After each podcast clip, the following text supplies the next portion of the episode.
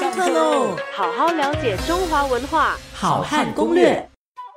就像我们现在的人呢，喜欢这个呃吃外国的呃美食，觉得呃非常的新潮，非常流行。唐代人喜欢吃这个当时外国人的这个美食，甚至呢在唐代的这些啊酒吧里面呢，那么也喜欢呢这个请这个胡姬啊，就是就是西域来的美女啊来作陪。但各位不要误会，他们没有做别的事情，他们只是陪你喝酒而已，就这样而已哈。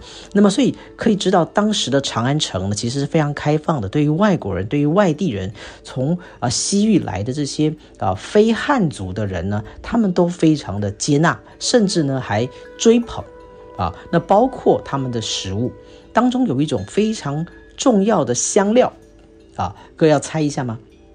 名字有“胡”这个字的香料啊，就是那个时候传入中国的是什么呢？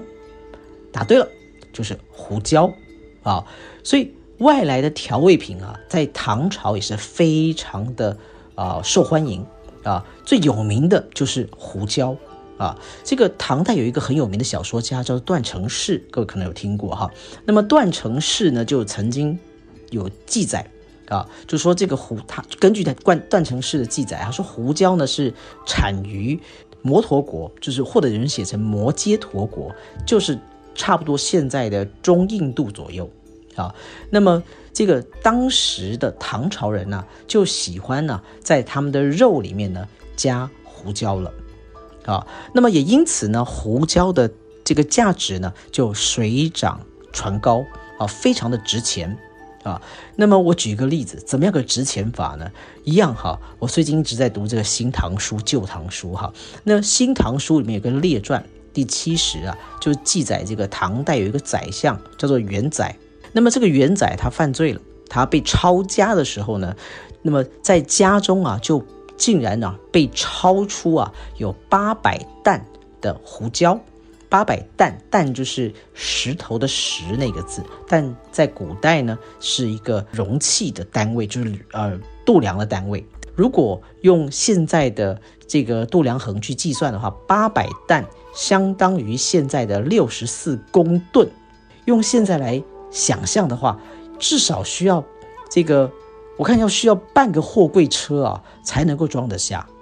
啊，所以如果这个史书啊，就《新唐书》没有记错的话呢，这个数字也是非常非常的惊人哈。那么就可以想象说，这个胡椒在当时的一个价值是非常的啊贵重的了，不然没事，宰相干嘛要在家里囤囤积这个胡椒呢？啊，那么胡椒也确实啊，各位如果熟悉这个西洋史的话，就知道其实胡椒确实是啊，在历史上有很重要的地位的。那包括香料战争里面呢，也谈到了这是争夺胡椒之战。